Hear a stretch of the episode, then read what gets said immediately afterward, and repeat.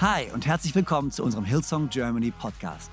Ich bin Freimund Haverkamp, Leadpastor der Hillsong Church in Deutschland, Zürich und Wien und es ist so genial, dass du eingeschaltet hast.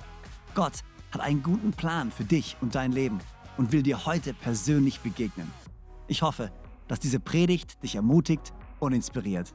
Viel Spaß bei der Message. Wunderbar. Hey, wenn ich euch schon mal alle hier habe, lasst mich euch ganz kurz zwei Sachen noch ganz kurz so ein bisschen hervorheben. Ähm, das erste ist natürlich Teamtag, okay? Alle sagen mal Teamtag. Okay, Teamtag. Ganz ehrlich, äh, wir haben vor zwei Jahren, glaube ich, damit angefangen, dass wir zweimal im Jahr, am, am Anfang von Jahren uns einen Samstag nehmen und dann äh, am Anfang vom zweiten Halbjahr äh, so eine Team-Conference machen, wo wir uns ein paar Tage Zeit nehmen, wo wir einfach als alle Volunteers, alle Leute, die mithelfen, Mitarbeiter, alle, die leiten, die am Start sind, wo wir zusammenkommen, einfach nur, um uns gemeinsam auszurichten. Ich glaube, eines der wichtigsten Dinge, wenn man etwas baut, was nach vorne gehen soll, ist eine gemeinsame Vision zu haben, ein gemeinsames Ziel zu haben und alle quasi ausgerichtet haben in dieselbe Richtung. Und das ist genau das, was wir an dem Tag tun wollen. Wir wollen ein bisschen was mit euch teilen, was uns wichtig geworden sind, was der Fokus sein soll für 2020. Von daher komm einfach, es wird jede Menge Spaß werden und komm, komm einfach an diesem Samstag an all deinen Campussen, wo auch immer du bist, komm und sei am Start, alle Infos kriegt ihr draußen und ganz ehrlich, hey, vielleicht bist du noch nicht in dem Team, vielleicht denkst du dir, oh, keine Ahnung, ich weiß nicht, wie ich dazukommen darf. Ja klar, weil die Sache ist die, vielleicht ist es Zeit für dich in ein Team zu gehen oder Fragen zu stellen, was rauszufinden. Komm einfach am Samstag, lern jede Menge Leute kennen, find raus, was für Teams wir haben. Eins weiß ich, wir sind mit dir besser als ohne dich. Jeder von uns hat gewisse Gaben und Talente. Jeder kann etwas beisteuern. Von daher laden wir dich herzlich ein. Komm einfach vorbei und werd Teil von dem, was Gott hier tut. Und ich weiß, mit dir werden wir so viel besser sein als ohne dich. Und dann natürlich Fokusserie. Alle sagen Fokus. Wir alle ähm, äh, wissen, dass die letzten Jahre war es immer richtig spannend und äh, ich habe immer ein Wort gebracht oder ein paar Predigten gemacht von Dingen, die mir wichtig waren. Dieses Jahr dachte ich, wir machen was Frisches und wir haben uns drei großartige Gastsprecher eingeladen. Geniale Pastoren und Leiter in unserem Land. Ich meine, ihr kennt wahrscheinlich Konsti Kruse, er war Ende letzten Jahres schon bei uns. Er kommt diesen kommenden Sonntag schon. Ist Konsti, er macht den Anfang. Dann kommt Antonio Weil von der Move Church in Frankfurt, auch ein, als ein junger Vater, Ehemann, genialer Leiter. Ähm, und wir, ich freue mich mega drauf, ihn zu hören. Und dann die Woche drauf Pastor Andi Sommer von der Hobkirche in Bremen. Krass, was der leitet, krass, was der macht. Eine unglaubliche Weisheit, ein richtig guter Freund von uns. Und ich will einfach Mut machen, wenn du in einer Kleingruppe bist, hey, entscheidet euch einfach, hey, wir kommen, wir hocken uns als Kleingruppe gemeinsam hin die nächsten Wochen und wir wollen einfach gemeinsam von Gott hören, was er für uns hat für dieses Jahr. Ich glaube, dass Gott sprechen wird die nächsten Wochen. Zu jeder Kleingruppe, zu jedem Einzelnen von uns. Und warum machen wir das nicht so als Ziel? Sagen, hey, weißt du was, wir werden es gemeinsam ownen. Und wir werden kommen und wir sind hungrig und wir warten darauf, von Gott etwas zu hören für uns und für jeden Einzelnen in Jesu Namen. Amen. Alright, seid ihr bereit für das Wort Gottes? Großartig. Philippa 3, Vers 12 bis 14. Philippa 3, Vers 12 bis 14. Ich trinke noch kurz was. Hm. Wer liebt die Fastenzeit? Wow, okay. Here we go. Hey, wenigstens seid ihr ehrlich. Wenigstens seid ihr ehrlich. Einige sitzen da und sagen so, fasten, boah, nee, ich mag es überhaupt nicht. Die anderen sitzen da und sagen, oh ja, stimmt, wir fasten. Kannst vergessen. Oh. Wer hat geschummelt? Ganz ehrlich. Okay. Keiner schaut, keiner schaut. Wer hat in der Fastenzeit wenigstens einmal geschummelt? Einmal geschummelt. Okay, ja, sehr gut. Alle, die gerade die Hand nicht gehoben haben, der Herr sieht euch. Oder ist es einfach bloß gut? Philippa 3, Vers 12 bis 14. Es ist also nicht etwa so, das ist, was Paulus hier sagt. Es ist nicht etwa so, dass ich das alles schon erreicht hätte und schon am Ziel wäre. Aber ich setze alles daran, ans Ziel zu kommen und von diesen Dingen Besitz zu ergreifen, nachdem Jesus ja von mir Besitz ergriffen hat. Geschwister, ich bilde mir nicht ein, das Ziel schon erreicht zu haben.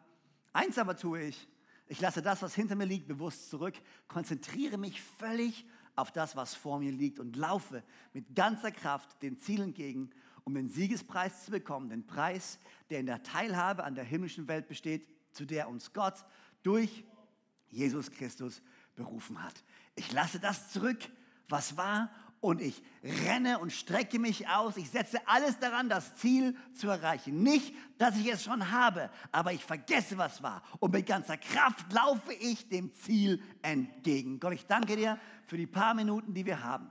gemeinsam jetzt, um von dir zu hören, um einfach zu empfangen die Worte, die du für jeden Einzelnen hast. Du kennst jede Geschichte, du kennst jeden Einzelnen, du weißt, was wir brauchen. Wir beten in deinem Namen, Herr.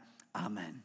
Ich weiß, wie es dir geht, aber diese Bibelstelle ist so eine perfekte Bibelstelle für Anfang Jahres. Es ist so, ich strecke mich aus nach all dem, was vor mir liegt. Und ich lasse das zurück, was 2019 war. Und 2020 ist ein neues Jahr. Und ich liebe es so, die Anfang, Anfang vom Jahr. Und da sind wir alle so. Hey, es ist so, das sind so die Predigten von, was sind die Visionen? Was sind deine Ziele? Wo gehst du hin? Wovon träumst du? Und die ersten Predigten, wir haben sie alle gehört, die letzten Wochen. Es ging um Glaube, verrückter Glaube, crazy Glaube zu haben. Es geht darum, Ziele zu setzen. Es geht darum, sich auszustrecken, nach vorne zu schauen. Wir alle haben, unsere, haben uns ein neues äh, Notizbuch gekauft. Wir alle haben schön hingeschrieben auf der ersten Seite, neues Ziel für 2020, okay? Wir alle haben die Ziele gesetzt. Wir alle sind begeistert. Und jetzt ist es der 19. Januar.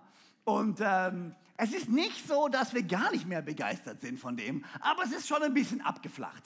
Also weißt du, wir sind nicht mehr ganz so begeistert, wie es am 1. Januar war oder am 2. Januar war. Wir sind nicht mehr, der Glaube ist schon noch da, aber es ist halt so, Alltag kehrt so langsam wieder ein, okay? Die ganzen Ambitionen und die ganzen Träume und all das, was du anders machen wirst, wenn du es nicht schon gebrochen hast. Du merkst, es ist gar nicht so leicht. Es ist leicht, ins neue Jahr reinzugehen, große Ziele zu haben, große Visionen zu setzen, Hammervorsätze zu haben. Aber es ist gar nicht so leicht, über einen langen Zeitraum diese Vision zu halten, die Ambition zu halten, äh, die Leidenschaft, mit der du gestartet hast, am Leben zu halten, weil es ist halt schon der 19. Januar und die Weihnachtszeit ist vorbei, ich weiß, und, und die Urlaubszeit ist vorbei und jetzt bist du so langsam wieder im Alltag drin. Und ich meine das überhaupt nicht sarkastisch übrigens. Ich liebe es. Ich liebe es, wenn wir anfangen, vom Jahr Vision zu setzen. Ich meine, ich, ich, ich liebe Vision. Wer mich ein bisschen kennt, weiß, ich lebe von Vision. Ich, ich liebe es zu träumen, nach vorne zu gehen, Ziele zu stecken, Gas zu geben,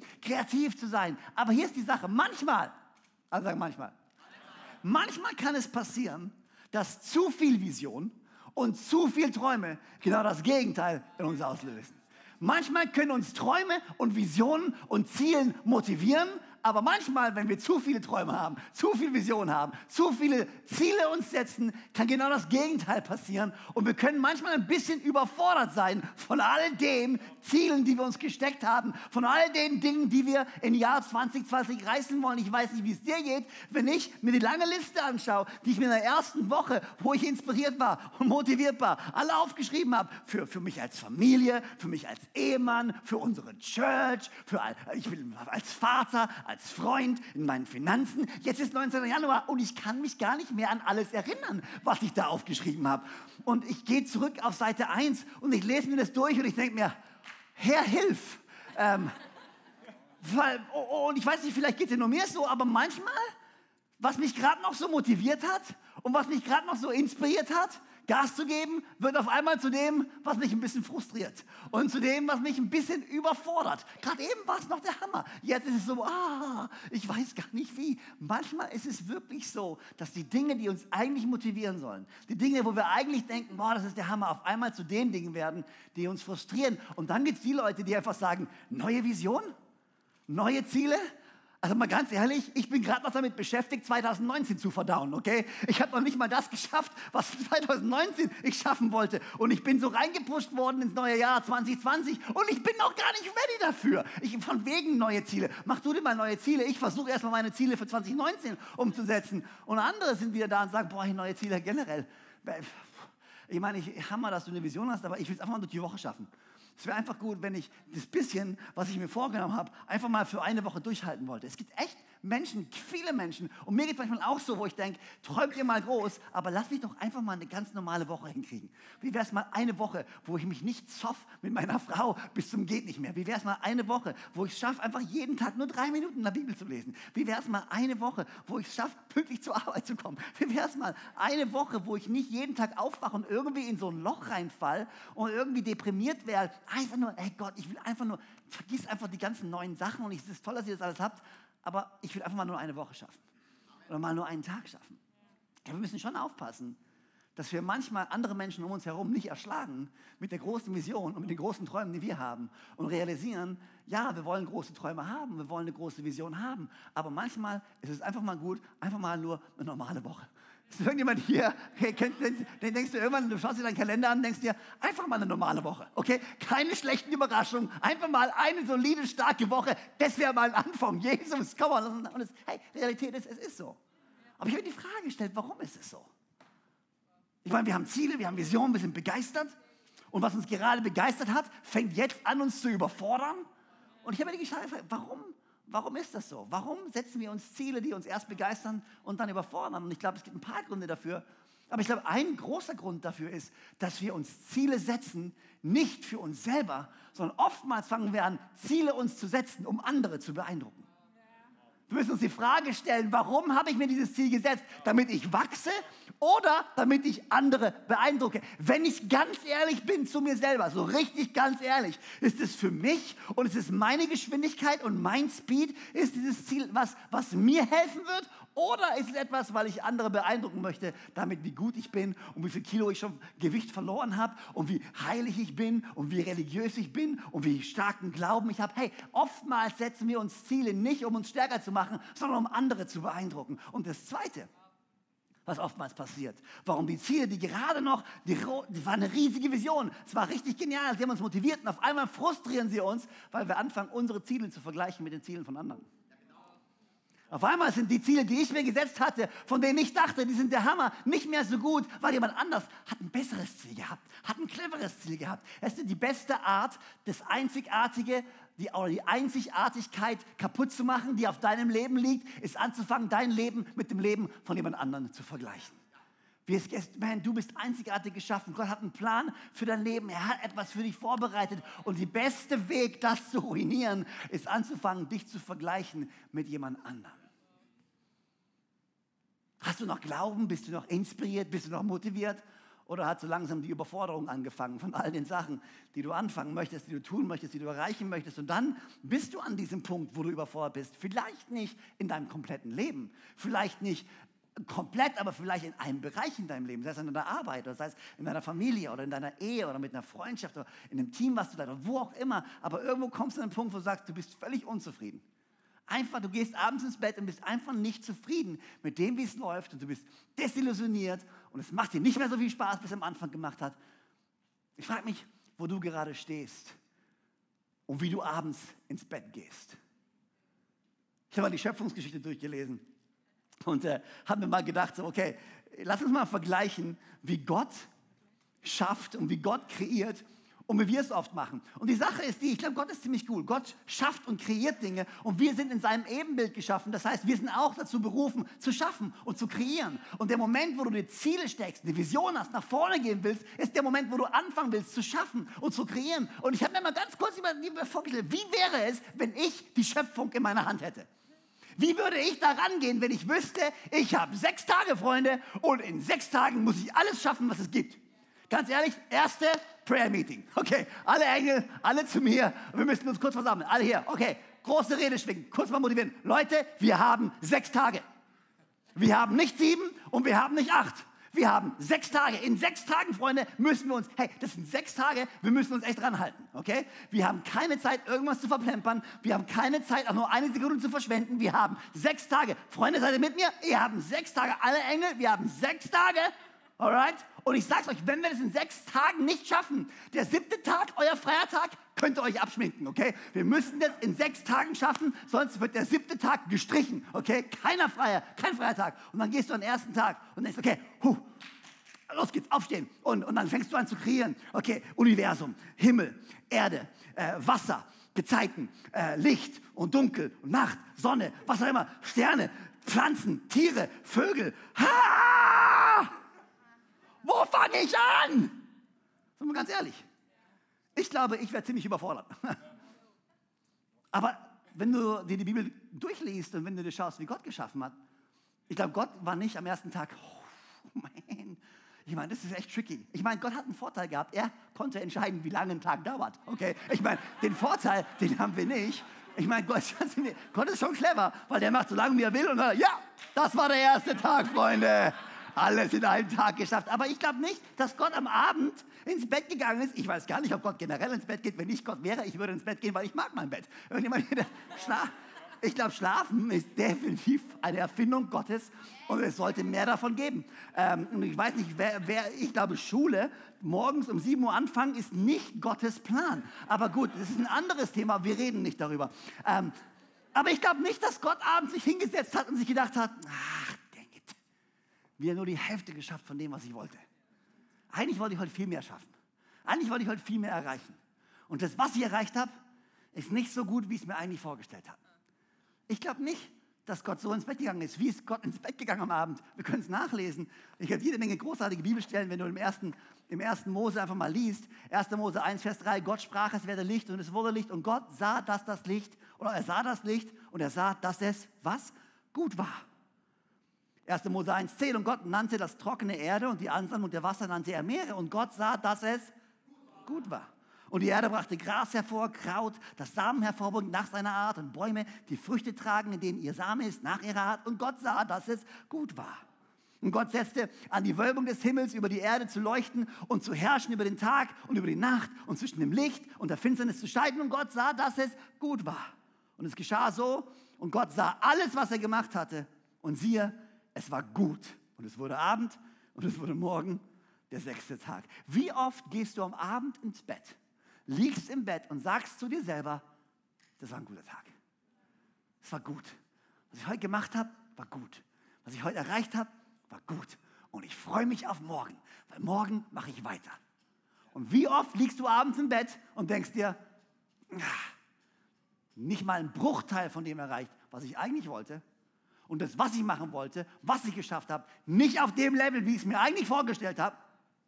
Und nicht nur, dass ich heute es nicht gerafft habe, ich weiß, morgen wird es genauso weitergehen, weil ich bin jetzt schon hinterher. Wie soll es denn morgen weitergehen? Und ich weiß ganz genau, wenn das so weitergeht, Wochenende, adieu. Vergiss es, ich werde wieder keinen freien Tag haben. Nicht nur, dass wir nicht zufrieden sind mit dem, was wir heute erreicht haben, wir machen uns heute schon Sorgen über das, das wir morgen auch nicht erreichen werden. Und jetzt sag mal ehrlich zu dir selber, wie oft gehst du Variante 1 ins Bett und wie oft gehst du Variante 2 ins Bett? Ich glaube, Gott möchte nicht, dass wir überfordert sind von den Dingen, zu denen wir berufen sind.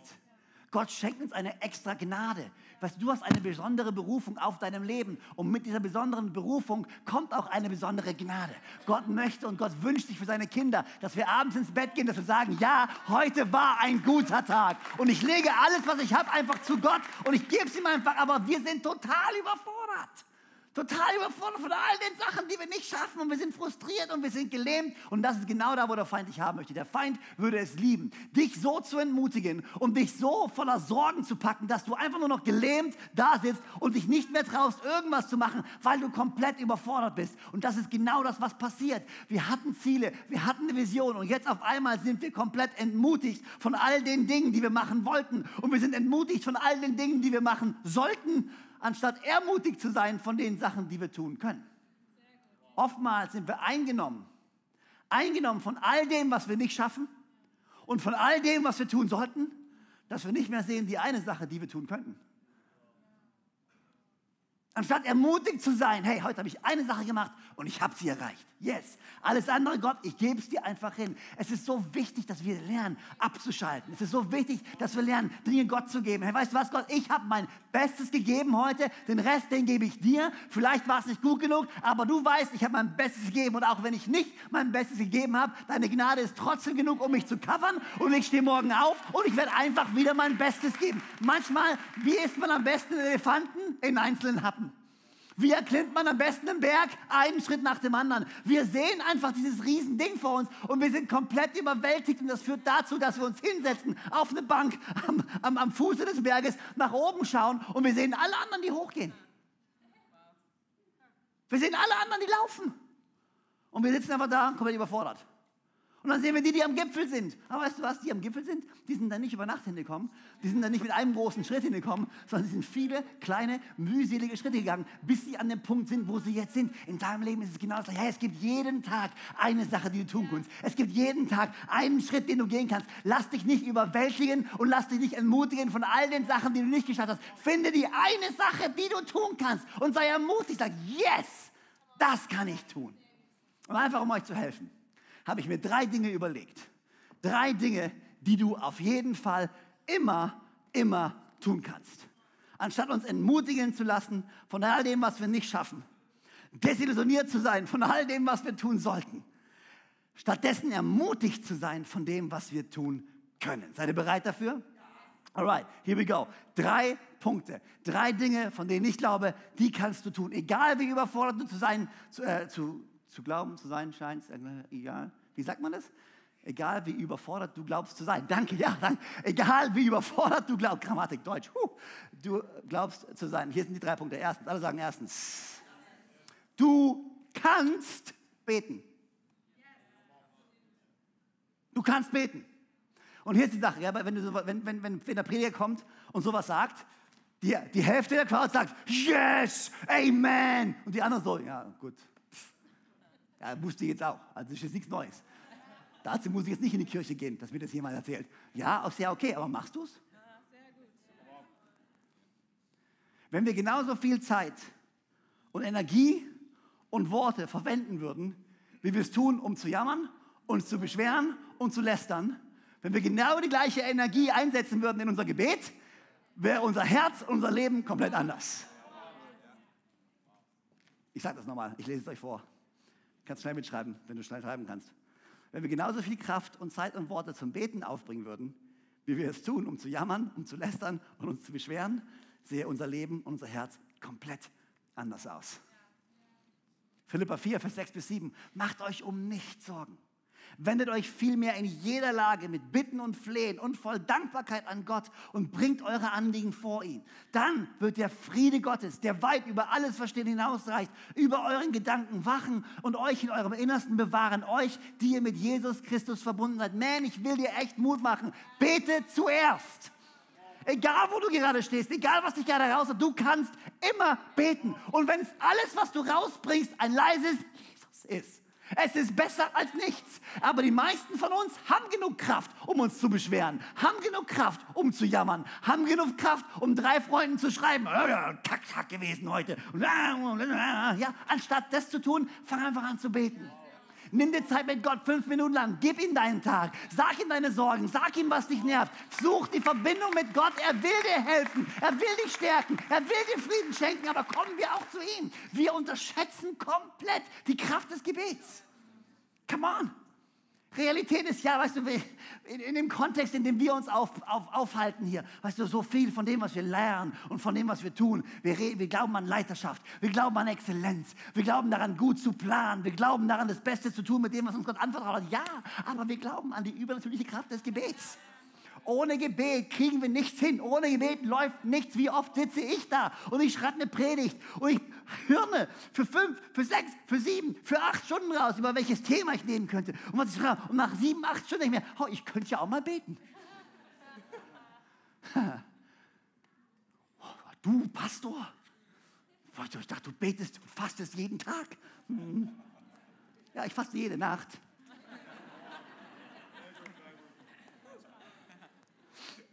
Bin ich sehr konsequent drin. wenn ich schlafe, esse ich nichts. Mein ganzes Leben lang schon durchgezogen. Die größte Disziplin, die ich habe in meinem Leben. aber, aber hier ist die Sache, wir vergessen es so schnell. Und wir nehmen es so schnell auf die leichte Schulter. Und ich mache gerade ein bisschen schwer, Witze darüber, was auch immer. Aber ich will dir wirklich Mut machen. Gebet ist so kraftvoll. Wenn dir nichts mehr einfällt, bevor dir nichts mehr einfällt, fang an zu beten. Für viele von uns ist es die letzte Chance. Jetzt hat nichts geklappt von dem, was ich wollte. Jetzt beten wir. Letzte Ressource, die ich noch habe. Anstatt es am Anfang zu stellen. Am Anfang der Woche. Sonntag ist nicht der letzte Tag der Woche. Sonntag ist der erste Tag der Woche. Sonntag ist nicht, wo du reinläufst, kaputt zu schlagen von deiner Woche und versuchst irgendwie wieder aufzubauen. Nein, Sonntag ist, wo du vorbereitet wirst und gestärkt wirst für die Woche, die kommt. Und morgen und Dienstag und Mittwoch und Donnerstag und Freitag und Samstag kannst du zehren von all dem, was Gott dir gegeben hat. Man, fang an zu beten, egal wo du stehst, egal was in deinem Leben passiert, du kannst immer beten. Hier ist das Zweite, alle sagen zweitens. Du kannst dich immer pflanzen. Du kannst dich immer pflanzen. Hebräer 10, Vers 25. Deshalb ist es wichtig, dass wir unseren Zusammenkünften nicht fernbleiben, wie einige sich das angewöhnt haben, sondern dass wir einander ermutigen und das umso mehr, als wir selbst feststellen können, der Tag näher rückt, an dem der Herr wiederkommen. Hier ist die Sache, so oft, ich sehe das so oft und hört mein pastorales Herz hier. Es ist so wichtig, so oft sehe ich das, Leute sind begeistert, Leute sind in der Church und Leute sind in der Kleingruppe und Leute sind Teil von einem Team und sie geben Gas und sie lieben es. Haben sie vielleicht gerade für Jesus entschieden oder ihre Liebe zu Jesus, zu Gott wurde neu entflammt, sie sind da und sie gehen und dann passiert das Erste im Leben. Dann kommt die nächste Herausforderung, dann kommen die ersten Prüfungen, dann kommt da eine Entmutigung, dann kommt da ein Setback. Und das Erste, was passiert, ist so, ich habe nicht mehr so viel Zeit. Und sie ziehen sich zurück aus der Kleingruppe, sie ziehen sich zurück aus der Church und ich denke mir, Freunde, das Beste, was du machen kannst, wenn du eine Herausforderung hast, ist nicht wegrennen vom Hause des Herrn, sondern zum Hause des Herrn rennen, weil hier, hier ist die Sache.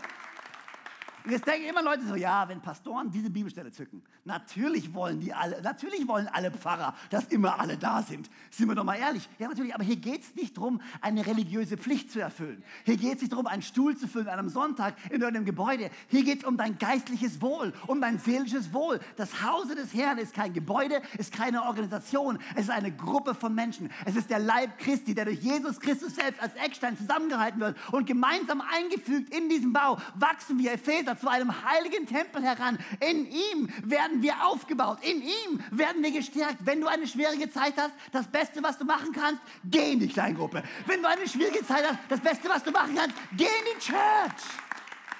Es ist nicht da, damit wir einen Tick machen können. Ja, war in der Church, alles klar. Pastor hat mich gesehen, pum, alles klar. Habe niemand enttäuscht, ja, alles klar. Darum geht es nicht. Lass uns Kirche niemals so sehen. Es geht um dich und um dein Wohl. Es geht darum, eingefügt zu sein in das, was Gott gebaut hat.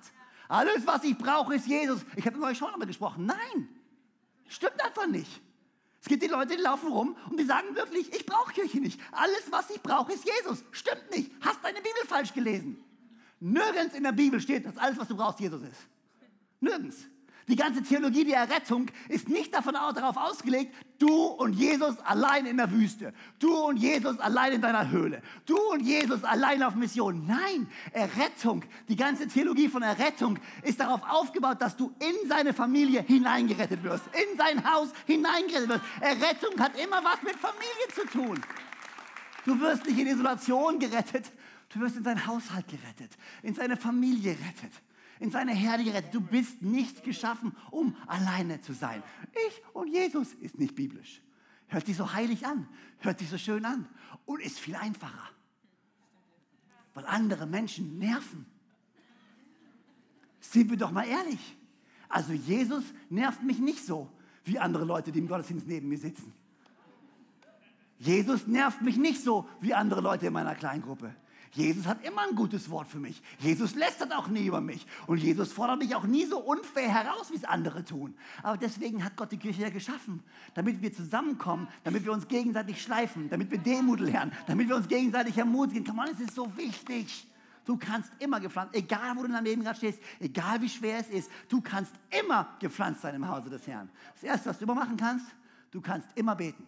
Das Zweite, was du immer tun kannst, du kannst immer gepflanzt bleiben. Und das Dritte, was du immer tun kannst, du kannst immer säen.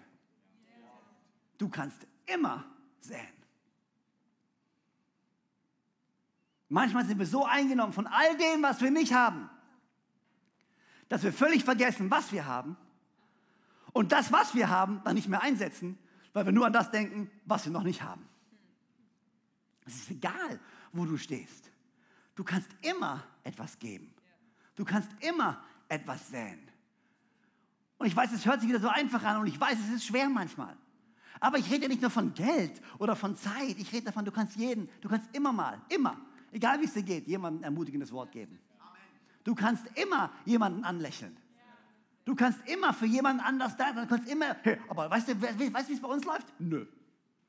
Pah, diese Kirche redet immer von Ermutigung und redet immer davon, dass wir eine Familie sind. Und dass wir, aber ich war den ganzen Sonntag hier, habe den ganzen Sonntag gedient und keiner hat mich ermutigt. Und keiner hat mir dann gesagt, weißt du was, nächste Woche, ich mache es genauso. Ich zeig dir mal, wie es anfühlt, nicht beachtet zu werden. Hey, wir sind eine Church voller Menschen, die nicht perfekt sind.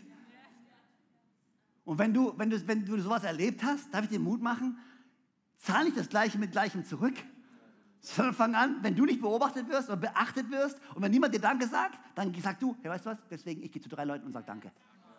Du kannst immer anfangen zu sehen. Du kannst der sein, der die Kultur verändert. Du kannst der sein, der Wertschätzung bringt. Du kannst der sein, der Glauben bringt. Du kannst der sein, der ermutigt. Und manchmal ist es extrem schwer, aber hört euch zu. Hört zu, was die Bibel sagt. Hört euch das an.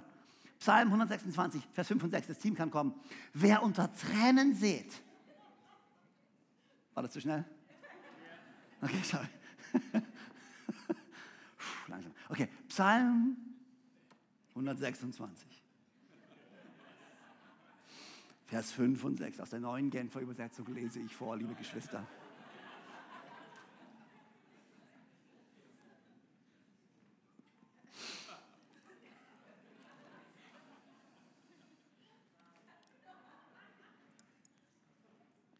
Wer aber,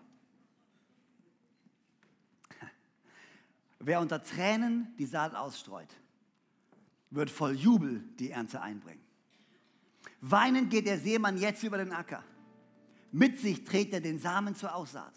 Voll Jubel kommt er dann heim von der Ernte, den Arm voller Gaben. Wer unter Tränen die Saat ausstreut, wird voll Jubel die Ernte ausbringen. Ich sage nicht, dass es leicht ist, wenn es dir nicht gut geht, zu sehen. Ich sage nur, dass es richtig ist, wenn es dir nicht gut geht, zu sehen. Ich sage nicht, dass es einfach ist, wenn es dir nicht gut geht, zu sehen. Ich sage nur, dass es richtig und wichtig ist, wenn es dir nicht gut geht, zu sehen. Unter Tränen säen heißt, dass du eines Tages unter Jubel ernten wirst. Eins weiß ich, und ich bin weder Landwirt noch Agrarwissenschaftler, noch habe ich sowas echt studiert oder gelernt. Aber eins weiß ich, wenn du aufhörst zu säen, ist die Chance ziemlich groß, dass du niemals etwas ernten wirst. So genial, dass du dabei warst. Ich hoffe, du gehst gestärkt und voller Glauben in deine Woche. Wenn dir dieser Podcast gefällt, dann abonniere doch diesen Kanal, um keine Message zu verpassen. Und schau auch mal auf unserer Webseite hillsong.de vorbei. Dort findest du alle Infos zu unseren Gottesdiensten und so viel mehr. Natürlich findest du uns auch auf YouTube und Instagram. Hey, hab eine gute Woche. Gottes Segen. Bis bald.